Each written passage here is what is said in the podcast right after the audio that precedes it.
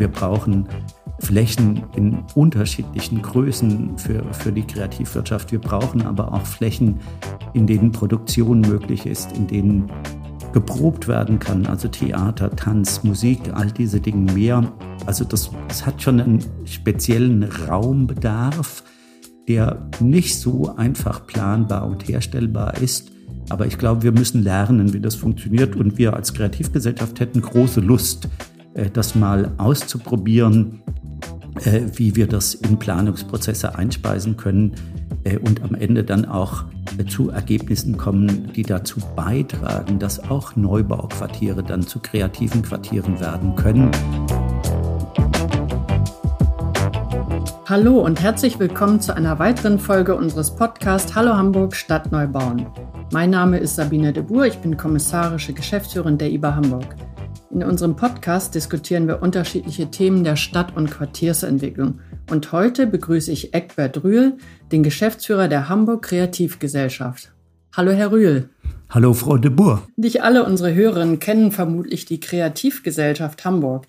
Können Sie uns die Aufgaben Ihrer Gesellschaft mal beschreiben und vielleicht auch ein paar Worte zu Ihrer Firma verlieren? Ja, das mache ich natürlich gerne. Die Hamburg Kreativgesellschaft existiert seit 2010 wir sind also jetzt zwölf Jahre alt. Unsere Aufgabe ist es, Wirtschaftsförderung zu machen für Kreativwirtschaft, für all diejenigen, die in Hamburg in der Kreativwirtschaft arbeiten. Das sind die Künstler natürlich, die einem dazu einfallen, ähm, aber auch diejenigen, die Musik machen. Architekten gehören zur Kreativwirtschaft, aber auch Presse, Rundfunk, Fernsehen, Design, die Games-Entwickler gehören zur Kreativwirtschaft und die Werbeindustrie. Also ein großer, sehr heterogener ähm, Klientelbereich, mit dem wir uns beschäftigen. Und unsere Aufgabe ist es, wie schon gesagt, die Rahmenbedingungen für all diejenigen zu verbessern, die in Hamburg in der Kreativwirtschaft arbeiten. Und das machen wir mit sehr vielen, inzwischen sehr ausdifferenzierten Angeboten. Darauf gehen wir vielleicht später noch ein. Die Hamburg Kreativgesellschaft ist in diesen zwölf Jahren deutlich gewachsen. Wir haben inzwischen mehr als 60 Mitarbeiterinnen und Mitarbeiter, die sich mit sehr unterschiedlichen Aspekten dieser Aufgabe beschäftigen. Das ist ja mittlerweile eine richtig große Firma geworden. Sie sind ja mehr äh, Mitarbeiter als wir in der IBA Hamburg. Wir haben nämlich 40 Festangestellte. Da sind Sie sogar größer als die IBA Hamburg. Das hätte ich zum Beispiel nicht gedacht. Alle Achtung. Äh, da haben Sie wahrscheinlich auch viel geschafft in der Zwischenzeit, aber das hören wir uns gleich ja mal an. Sie haben das gerade schon gesagt, Sie sind seit 2010 Geschäftsführer der Hamburg Kreativgesellschaft, aber waren eigentlich Ihr gesamtes Berufsleben schon als Kultur- und Kunstermöglicher tätig, unter anderem auch in Brandenburg und in Mannheim. Da waren Sie eigentlich in ganz anderen Umfeldern unterwegs als hier in Hamburg. Konnten Sie aus den Städten was mit in den Norden mitnehmen? Naja, an Erfahrungen natürlich sehr viel. Also bevor ich nach Brandenburg gegangen bin, war ich ja selbstständig im Bereich der Musik tätig, also als Agent und Manager, als Booker, so wie man das nennt, und mit Musikbands äh, in Deutschland und in Europa unterwegs. Dann habe ich sozusagen die Seiten gewechselt und Kulturhäuser geleitet in Mannheim, die alte Feuerwache äh, und dort das künstlerische Programm verantwortet, äh, was vor allem ein Musikprogramm gewesen ist. Aber wir hatten im Haus auch eine Galerie. Wir haben ein äh, Kinder- und Jugendtheater unter dem Dach der Feuerwache gehabt. Wir haben ein Literaturfest veranstaltet, ein Figurentheaterfestival und all diese Dinge mehr. Äh, und nachdem ich das zehn Jahre in Mannheim gemacht hatte, bin ich nach Hamburg gekommen, um diese neue Aufgabe zu übernehmen. Das war die Zeit, äh, in der das Thema Kreativwirtschaft in Deutschland virulent wurde. Die Republik diskutierte äh, über diesen neuen Ansatz. Und Hamburg hat sich ja damals entschieden, sehr früh als Bundesland damals entschieden, sich mit diesem Thema intensiver zu beschäftigen und beschlossen, eine Agentur einzurichten, die sich mit diesem Thema beschäftigen sollte, die das Thema Kreativwirtschaft in der Hansestadt voranbringen sollte. Ähm, und ich bin dann nach Hamburg gekommen, um äh, der Gründungsgeschäftsführer dieser neuen Agentur zu werden. Das wollte ich gerade fragen. Die Position der Geschäftsführung war damals ausgeschrieben für diese Agentur, wie Sie das gesagt haben. Und Sie haben sich beworben und sind dann erfolgreich hier in Hamburg gelandet. So war das, ja. Schön, schön für die Hamburg.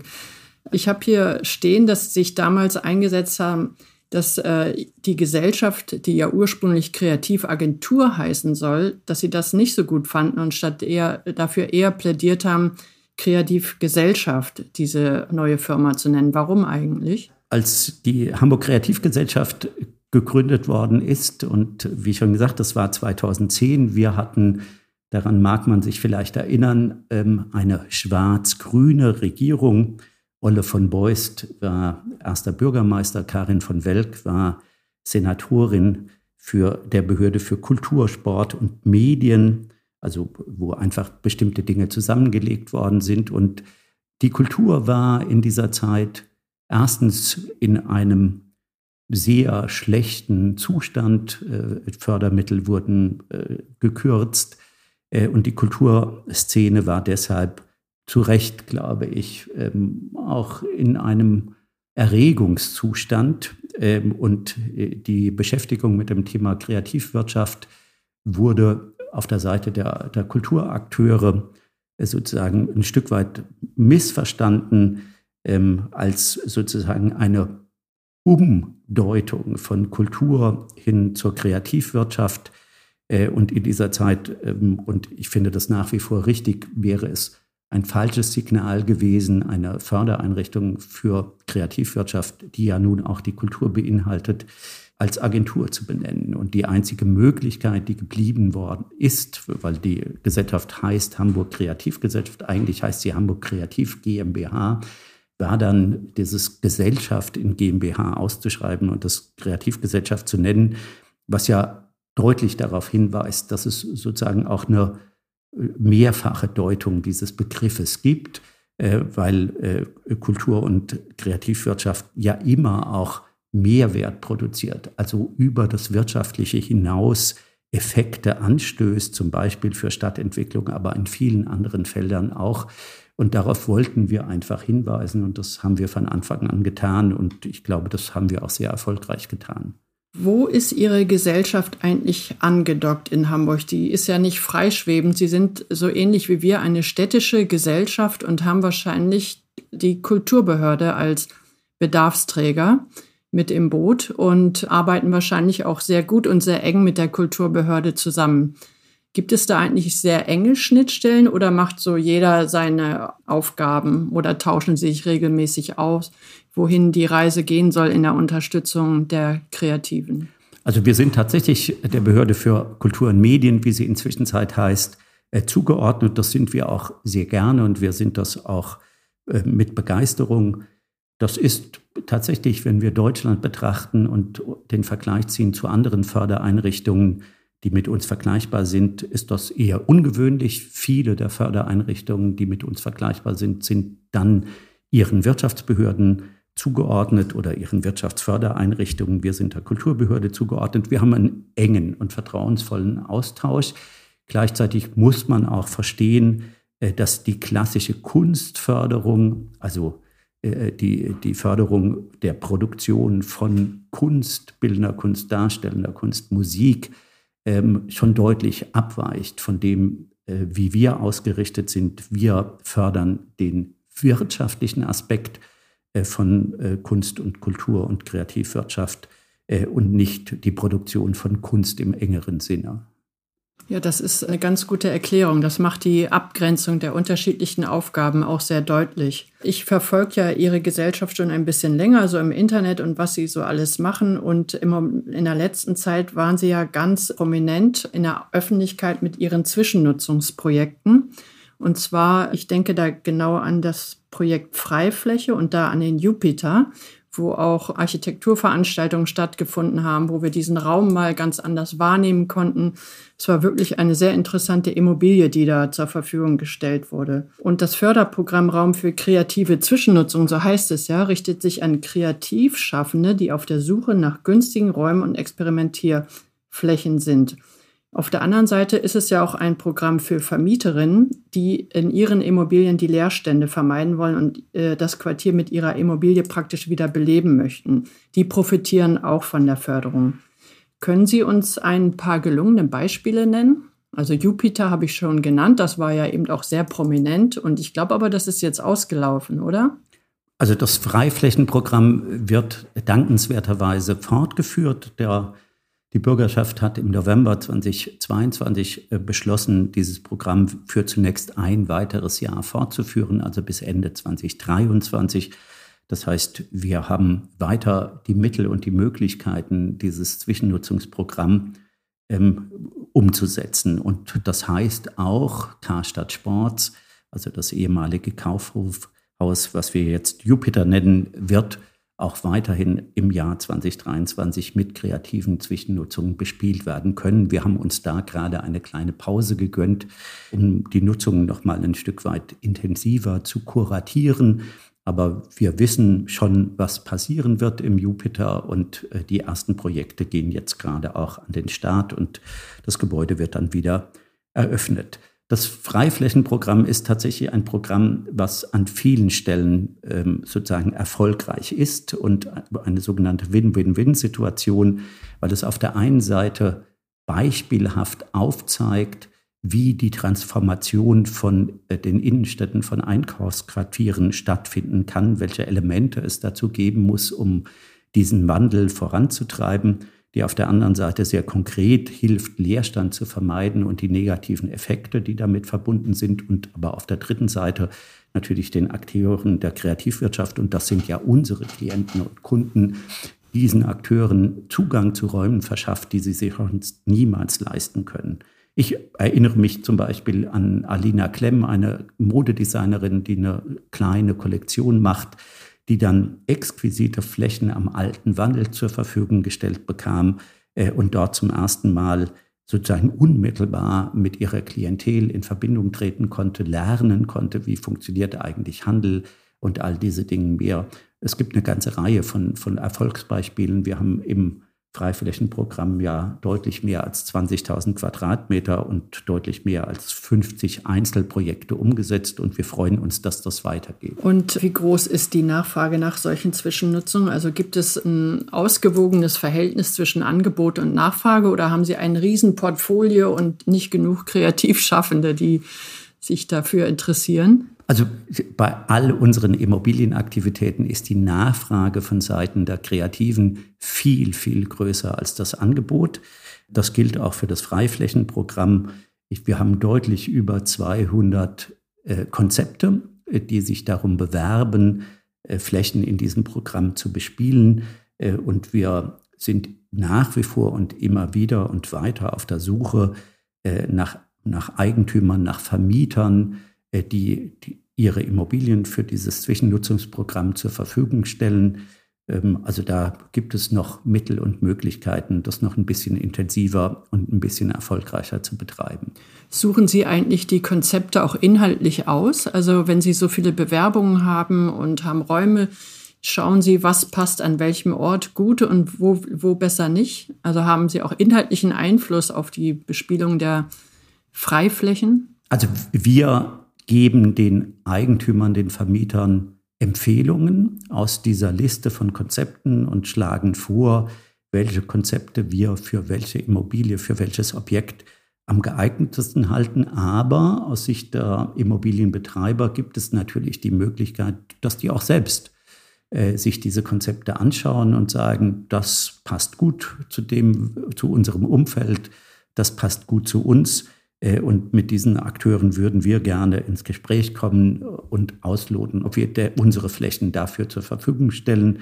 Also die Eigentümer kaufen sozusagen nicht die Katze im Sack, sondern haben durchaus die Möglichkeit, ein Stück weit mitzuentscheiden, wer ihre Immobilie zwischennutzt. Ja, das ist, glaube ich, für die Anbieter der Immobilien auch eine gute Unterstützung weil die kennen sich ja wahrscheinlich auch nicht so richtig aus in diesem Metier und sind sehr dankbar, Absolut, ja. wenn die Kreativgesellschaft mal mit Rat und Tat zur Seite steht. Es gibt eine ganze Reihe von Eigentümern, äh, die sehr skeptisch diesem Programm gegenüber standen, aber als sie das dann ein, zwei Mal ausprobiert haben, gemerkt haben, welche Vorteile auch für sie darin liegen und die äh, immer wieder dann mit uns zusammenarbeiten, das können noch ein paar mehr werden. Das Programm bietet durchaus noch Möglichkeiten und auf der anderen Seite wissen wir ja alle, wie nicht nur in der inneren Stadt, sondern auch in den äh, Quartierszentren, wie der Leerstand leider Gottes wächst, welche Negativfolgen damit verbunden sind. Äh, und dieses Programm ist tatsächlich ein Programm, wie man diese Effekte zumindest temporär zum Stillstand und im besten Fall auch eine Kehrtwende hinbekommt. Und das sollte durchaus auch im Interesse sozusagen all derjenigen sein, die ein Interesse daran haben, dass diese Quartierszentren, dass die innere Stadt nicht verödet, sondern einen Aufschwung und eine Transformation erleben kann. Die innere Stadt äh, ist ja auch gerade wirklich im Mittelpunkt der Diskussion. Diese ganze Umgestaltung, der Umbau, gerade dieses Thema, was Sie ansprechen, wird natürlich auch im Rathaus diskutiert, eher so unter stadtplanerischen Verkehrsaspekten. Also wie wertet man die Straßen auf? Welche Qualität sollen die öffentlichen Plätze haben? Und da passt Ihr Angebot ja eigentlich auch wunderbar dazu. Ne? Ja, finde ich auch. Es wird sicher darum gehen, dass man diese strukturelle, funktionale Segregation von Stadt ähm, auch in der inneren Stadt auflöst. Also dass wir das, was wir in den letzten, ich weiß nicht, 200 Jahren entwickelt haben, also dass es Wohnquartiere gibt, Arbeitsquartiere, Handelsquartiere, Vergnügungsquartiere, Gastronomiequartiere, dass das sich ein Stück weit in der inneren Stadt wieder auflöst und äh, dass wir daran arbeiten, dass eine Vielfalt in die innere Stadt zurückkommt. Und diese Vielfalt äh, muss sicher Handel umfassen, aber sie muss auch äh, Gastronomie umfassen, aber auch Kultur und Kreativwirtschaft. Äh, und dafür ist die Zwischennutzung immer auch eine Möglichkeit, diese Dinge auszuprobieren äh, und zu lernen, was kann da funktionieren, wie müssen bauliche Gegebenheiten sein, um das erfolgreich umsetzen zu können. Ja, da muss ich gleich nochmal einhaken. Sie sagt eine innere Stadt. Das ist ja auch der Ort, wo, äh, wo so ein gutes Umfeld für Kreativität und Kultur ist. Wir als IBA sind ja eher so in der äußeren Stadt unterwegs und wir haben jetzt auch noch keinen Altbestand, den wir leer stehen haben, zum Glück. Aber wir sind im Neubau. Wir entwickeln äh, Neubauquartiere, ja nicht im, in der inneren Stadt, sondern eher an den Rändern der Stadt und da haben Sie wahrscheinlich noch nicht so viel zu tun gehabt. Das ist ja auch noch mitten im Plan. Wir sind ja immer noch im Werden. Was glauben Sie, welche Gelingensbedingungen und Angebotsstrukturen muss es an solchen Orten geben, um einen attraktiven Standort äh, für Kreative dort zu entwickeln? Geht das überhaupt? Und wenn ja, wie? Sagen Sie jetzt nicht nein, Herr Rühl, bitte. wir, wir glauben schon, dass das geht und wir glauben auch, dass es notwendig ist, sich damit zu beschäftigen. Allerdings kennen wir wenig erfolgreiche Beispiele, weil es einfach zu wenig erprobt worden ist. Also das, was wir gemeinhin mit kreativen Quartieren verbinden, sind ja lebendige und oft natürlich äh, sozusagen bestehende Quartiere, manchmal Quartiere, die so eher sich in so einer negativen Bewegung befinden, die dann von Kreativen äh, benutzt werden, ähm, belegt werden äh, und damit dann auch oft eine Aufwertung in Gang gesetzt wird. Das ist ja das, was wir damit verbinden, wenn wir über den Kiez reden oder die Schanze oder das, was wir als kreative Quartiere im Kopf haben.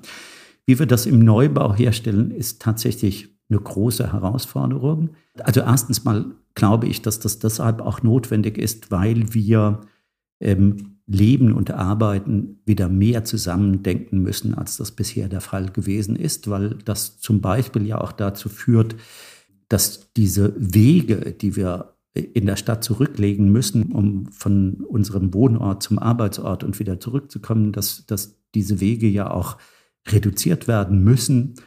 Deshalb müssen wir neue Quartiere anders denken und müssen immer auch mitdenken, dass, dass Arbeit auch in diesen Quartieren möglich sein muss. Und Kreativwirtschaft eignet sich sehr dafür. Und ich glaube, man muss darüber nachdenken, wie man eine baulich hohe Flexibilität herstellt, wie man äh, bauliche Standards hat, die möglichst niedrige Preise ermöglichen. Äh, wir, brauchen Flächen in unterschiedlichen Größen für, für die Kreativwirtschaft. Wir brauchen aber auch Flächen, in denen Produktion möglich ist, in denen geprobt werden kann, also Theater, Tanz, Musik, all diese Dinge mehr. Also das, das hat schon einen speziellen Raumbedarf, der nicht so einfach planbar und herstellbar ist. Aber ich glaube, wir müssen lernen, wie das funktioniert. Und wir als Kreativgesellschaft hätten große Lust, das mal auszuprobieren, äh, wie wir das in Planungsprozesse einspeisen können äh, und am Ende dann auch äh, zu Ergebnissen kommen, die dazu beitragen, dass auch Neubauquartiere dann zu kreativen Quartieren werden können. Das werden sie ja nach unserer Erfahrung erst nach 60 Jahren oder sowas. Das dauert, das ist zu lang, eindeutig. Wir planen ja große Quartiere und ich greife mal ein Quartier raus, das ist Oberbillwerder. Da sind wir Grundstückseigentümerin und die Kulturbehörde hat, als wir damit angefangen haben zu planen, uns einen Flächenbedarf im Umfang von neun bis 10.000 Quadratmeter Nutzfläche aufgegeben. Also das haben sie gesagt, das ist der Bedarf an Flächen für Kreativ, Kunst und Kultur, den wir in Oberbillwerder sehen. Also das war jetzt erstmal eine reine Flächenanforderung. Sie haben uns aber nicht gesagt, wer da jetzt hinkommen soll, wie groß die Flächen sein sollen, die Einheiten, welche Anforderungen an die Räume gestellt werden müssen und so weiter. Also um hinterher in unserem Vermarktungsgeschäft, ich sage das mal in Anführungsstrichen, auch erfolgreich zu sein, müsste man ja eigentlich schon mal so eine Gesamtidee haben von dem Standort. Wenn wir so viel Flächen für Kunst und Kultur dort bereitstellen, wie sieht das Gesamte dort aus? Also was für ein Standort, was für ein Kreativstandort können wir da planen? Und ich glaube, da mit dieser Fragestellung könnten wir doch miteinander ins Geschäft kommen. Absolut und sehr gerne. Das, wie schon gesagt, mal miteinander auszuprobieren, wie müssen wir auf Planungsprozesse einwirken, dass am Ende gute Ergebnisse entstehen, aber auf der anderen Seite auch zu versuchen, zu antizipieren, was an, an räumlicher Qualität müssen wir eigentlich zur Verfügung stellen. Ich habe das schon gesagt, das müssen, also es geht um Preissensibilität, das geht es ja immer und überall, aber das ist in der Kreativwirtschaft sozusagen immer noch das zentrale Argument. Wir müssen uns Gedanken darüber machen, ob wir einzelne Zentren für Kreativwirtschaft schaffen in diesen Neubauquartieren oder ob wir sagen, wir brauchen viele kleine verteilte Einheiten, die vielleicht Schwerpunkte ausbilden, die aber sozusagen dazu beitragen, dass das Quartier insgesamt sozusagen eine, eine kreative Anmutung bekommt und man nicht nur sagt, dass, dass auch innerhalb dieses Quartieres gibt es dann wieder funktionale Segregation, da gibt es den Einzelhändler, da gibt es das Kino, da gibt es den kreativwirtschaftlichen Spot äh, und, und derlei Dinge mehr. Da gibt es die soziale Einrichtung, die Bildungseinrichtung, sondern darüber müssen wir denken. Wir brauchen nochmal unterschiedliche Raumgrößen. Wir müssen uns mit öffentlicher Wirksamkeit beschäftigen. Also geht es vor allem um, um Erdgeschosszonen. Wir müssen uns aber dann auch damit be beschäftigen, wenn in diesen Erdgeschosszonen dann auch Produktion stattfindet, wie das im Handwerk der Fall ist, oder Musikprobenräume oder Tanz- und Theaterprobenräume, Aufführungsräume sind, dann, dann muss man sich ja Gedanken machen, wie schafft man sozusagen eine Pufferzone zum Wohnen, ähm, über diesen Erdgeschossflächen. Also man, man muss sich sehr mit den Details beschäftigen und auf der anderen Seite müssen wir gerne mit ihnen zusammen lernen, wie wir all diese Anforderungen, die, die vielfältig sind und nicht banal sind, wie wir all diese Anforderungen durch so einen langen Planungsprozess tragen, damit am Ende auch Ergebnisse sind und wir das nicht im Laufe dieses Planungsprozesses so weit abschleifen, äh, dass am Ende davon nichts mehr übrig ist. Ja, ich, das ist ja immer dieser Spagat, den wir gehen müssen. Also wir gehen erst Mitte der 20er Jahre, fangen wir an zu bauen. Und die ganzen Jahre jetzt bis dahin fangen wir an, konzeptionell zu überlegen. Also wir haben schon Mobilitätskonzepte entwickelt, ach, und dann Nutzungskonzepte entwickelt, aber mit dem Thema ähm, Kreativwirtschaft, das ist ja eigentlich, dahinter müsste ja eigentlich auch ein Konzept stehen, wenn man so einen ganz neuen Stadtteil plant. Das haben wir jetzt noch nicht gemacht. Aber wir haben ja eigentlich auch noch Zeit genug, das zu machen. Das freut mich sehr, das zu hören. Wir haben diese ganzen 10.000 Quadratmeter Nutzfläche, die die Kulturbehörde uns genannt hat, schon mal äh, im Sinne unseres Quartiers verteilt und äh, so mal grob. Ne? Da gibt es ja die zentrale Achse, die von der S-Bahn-Station Allermühe bis hinten in die Landschaft führt. Da soll eigentlich das Leben stattfinden und da soll nicht nur im Butnikowski hin und sonst was, sondern das auch Bars, Cafés und Kreative. Und dann haben wir ja dieses Konzept der Quartiersplätze immer mit diesen, ich weiß nicht, ob Ihnen der Begriff was sagt, Mobility Hubs, das kennt, sagen jetzt ja viele, aber das bedeutet immer, dass in den Erdgeschosszonen Parkhäuser Nutzung und Flächen bereitstehen, die eigentlich auch einen Beitrag für den öffentlichen Raum leisten sollen, also so eine Wechselwirksamkeit erzeugen sollen. Also das ist jetzt aber nur ganz grob, so wie wir uns das gedacht haben. Wir sind auch nicht die Profis zum Thema Kunst und Kultur, aber diese grobe Struktur und die räumliche Struktur und die inhaltliche Struktur, das, glaube ich, ist ein guter Ansatz, wo wir uns gemeinsam mit unseren Gesellschaften mal zusammentun und an einen Tisch setzen können. Sehr gerne. Ja, schön. In dem Programm würde eigentlich das Förderprogramm Freifläche uns da eigentlich doch auch zugutekommen, oder? Das könnte unbedingt. Also, äh, wie schon gesagt, im Moment ist die Laufzeit bis Ende 2023. Aber wir haben schon auch in der Hafen City ähm, die äh, Teile dieses Programms umsetzen können, weil in der Hafen City und ich hoffe, dass das in Oberbillwerder dann nicht der Fall sein wird, ähm, es erhebliche Probleme gibt, die Erdgeschosszonen zu belegen, weil, weil in den Quartieren natürlich der Einzelhandel immer noch zurückschreckt, wenn die Frequenzen nicht hoch genug sind. Und das ist ja etwas, was miteinander aufwächst. Ähm, und dann darüber nachzudenken, können wir, um für eine Belebung sorgen, diese Einzelhandelszonen, diese Flächen in den Erdgeschossen nicht auch für Zwischennutzungen zur Verfügung stellen. Äh, das ist etwas, worüber wir auch mit der Hafen City nachdenken, was wir an verschiedenen Stellen auch schon umgesetzt haben.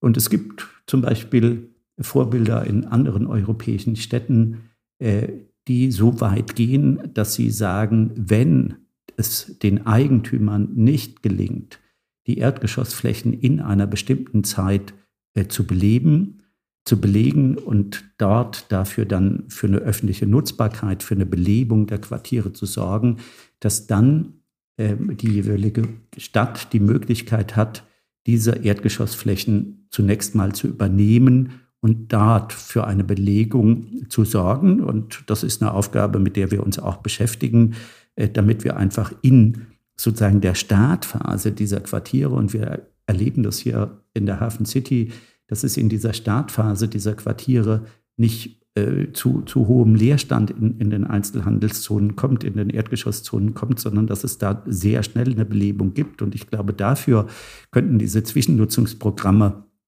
tatsächlich ein gutes Instrument sein. Glauben Sie, dass Ihre Künstler da auch dann nach Oberbillwerder ziehen würden, wenn wir das alles so schön vorbereiten?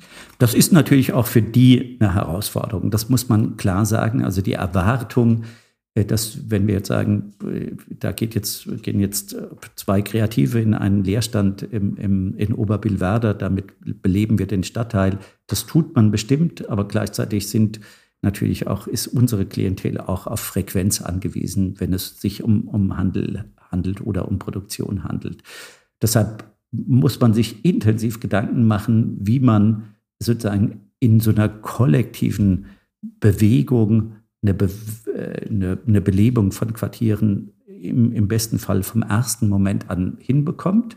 Aber es gibt natürlich auch eine ganze Reihe von Magneten, die man herstellen muss, die Quartiere auf einmal spannend werden lassen. Und wenn wir äh, zum Beispiel als Grundlage nehmen, wie äh, Quartiere, die außerhalb unseres Fokus sind, weil es Gewerbequartiere sind, weil es äh, abgewirtschaftete Büroquartiere sind, wie die durch die Kreativwirtschaft belegt werden, wie die Kreativwirtschaft als Pioniere in diese Orte geht, ähm, weil diese Orte eben weil sie abseitig sind, äh, dann auch billig sind, weil sie neue Möglichkeiten bieten und dafür dann sozusagen eine äh, ähm, Bewegung in Gang setzen.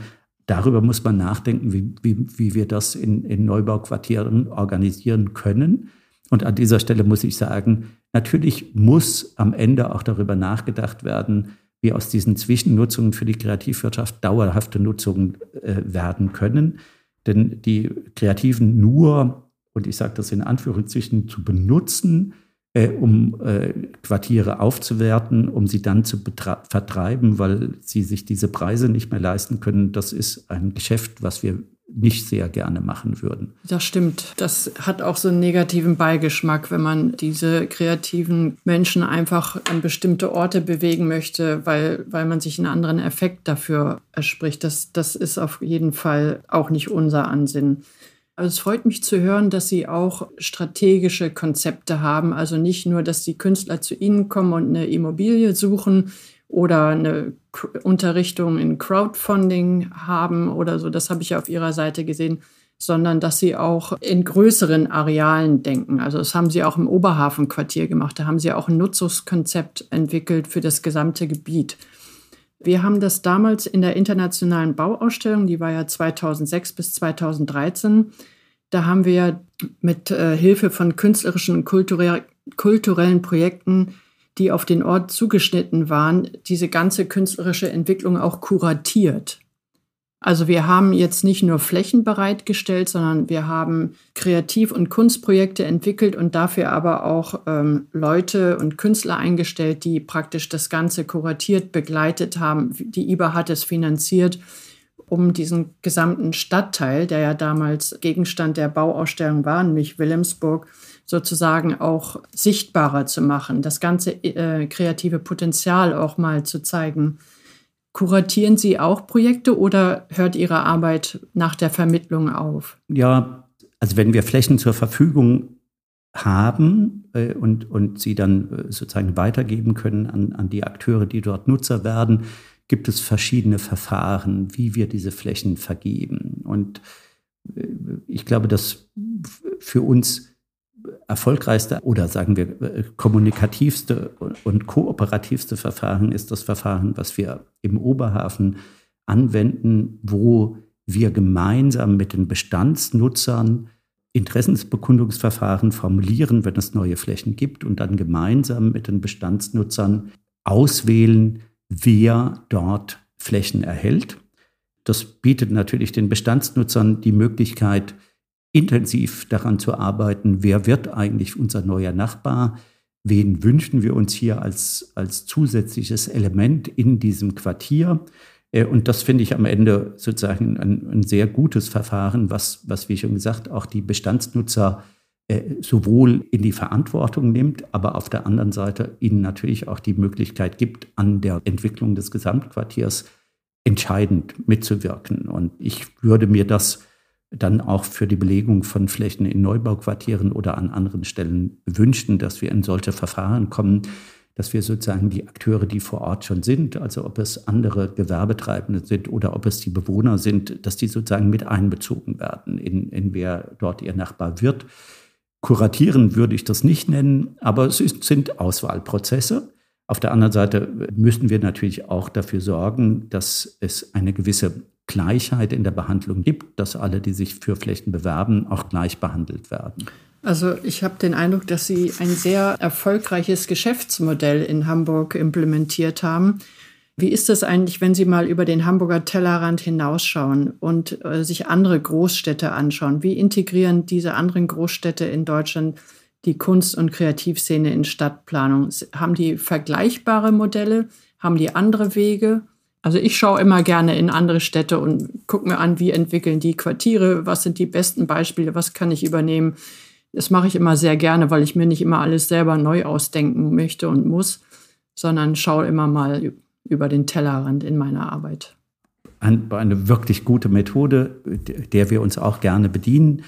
Wir wissen, dass es auf der einen Seite in allen wachsenden Städten und Metropolen Deutschlands äh, die gleichen Herausforderungen gibt.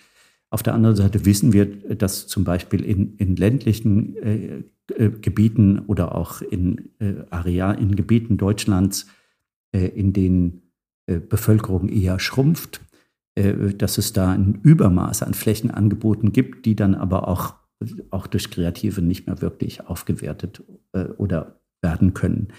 Andere Städte verfolgen andere Modelle, aber die Frage, wie wir das Potenzial der Kreativwirtschaft in Stadtentwicklungs-, Stadtplanungsprozesse einspeisen können, wie wir aber auf der anderen Seite auch dafür sorgen können, dass die Kreativwirtschaft dort dauerhaft äh, Heimat findet. Äh, das ist eine Frage, mit der sich viele Städte beschäftigen. Ich weiß, dass Köln zum Beispiel ähm, jetzt sich intensiv mit der Frage beschäftigt, wie, wie äh, Kultur- und Kreativwirtschaft in Stadtplanungsprozesse äh, integriert werden können. In anderen Städten, also München zum Beispiel, entwickelt große äh, kreativwirtschaftliche Quartiere äh, in unterschiedlichen Mechanismen. Wir schauen dort immer hin, versuchen auch das zu lernen, was äh, für uns lehrreich ist. Und wir geben natürlich unsere Erfahrungen auch immer gerne ab. An die anderen Großstädte. Also Sie sind auch im regen Austausch mit den wir, ja. anderen Metropolen. Ja. ja, wir waren zum Beispiel auch viel in Wien und haben uns da das Thema Zwischennutzung mal angeschaut. Die haben ja auch diese große Seestadt Aspern auf einer großen grünen Flughafenwiese. Planen und bauen sie das. Und das Thema Kunst und Kultur ist da auch wichtig. Das Thema Zwischennutzung war sehr wichtig. Da hatten wir auch schon einen Gast, Lukas Lang, bei uns im Podcast. Das war auch sehr interessant, wirklich. Ja, jetzt schaue ich mal auf meine Fragen, Herr Rühl. Aber ich glaube, wir haben uns wirklich gut durchgearbeitet hier und haben viele interessante Dinge zutage gebracht. Also ich bin auf jeden Fall äh, sehr positiv überrascht, äh, dass Sie eben auch so ein weites und großes Portfolio haben, was ich gut auch mit der unserer Arbeit verknüpfen kann. Wir haben ja Wilhelmsburg auch noch ein großes Quartier. Da haben, waren Sie auch schon mal tätig mit den Zinnwerken, habe ich gelesen.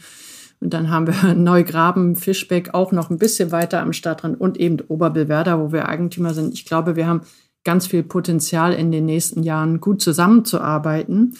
Und ähm, ich danke Ihnen jetzt erstmal an dieser Stelle ganz herzlich für das interessante Gespräch und freue mich, dass Sie heute mein Gast waren. Vielen Dank, Herr Rühl. Ich danke Ihnen. Und bei unseren Hörerinnen und Hörern bedanke ich mich recht herzlich fürs Zuhören. Unser Podcast Hallo Hamburg Stadt Neubauen erscheint alle vier Wochen. Wenn es Themen oder Gäste gibt, die Sie besonders interessieren, schreiben Sie mir gerne an info@iba-hamburg.de. Sie dürfen den Podcast auch gerne weiterempfehlen, abonnieren und auch bewerten. Wenn Sie sich für die Projekte der IBA Hamburg interessieren, folgen Sie uns einfach auf Twitter oder Instagram. Mein Name ist Sabine de Boer und ich sage auf Wiedersehen. Bis zum nächsten Mal.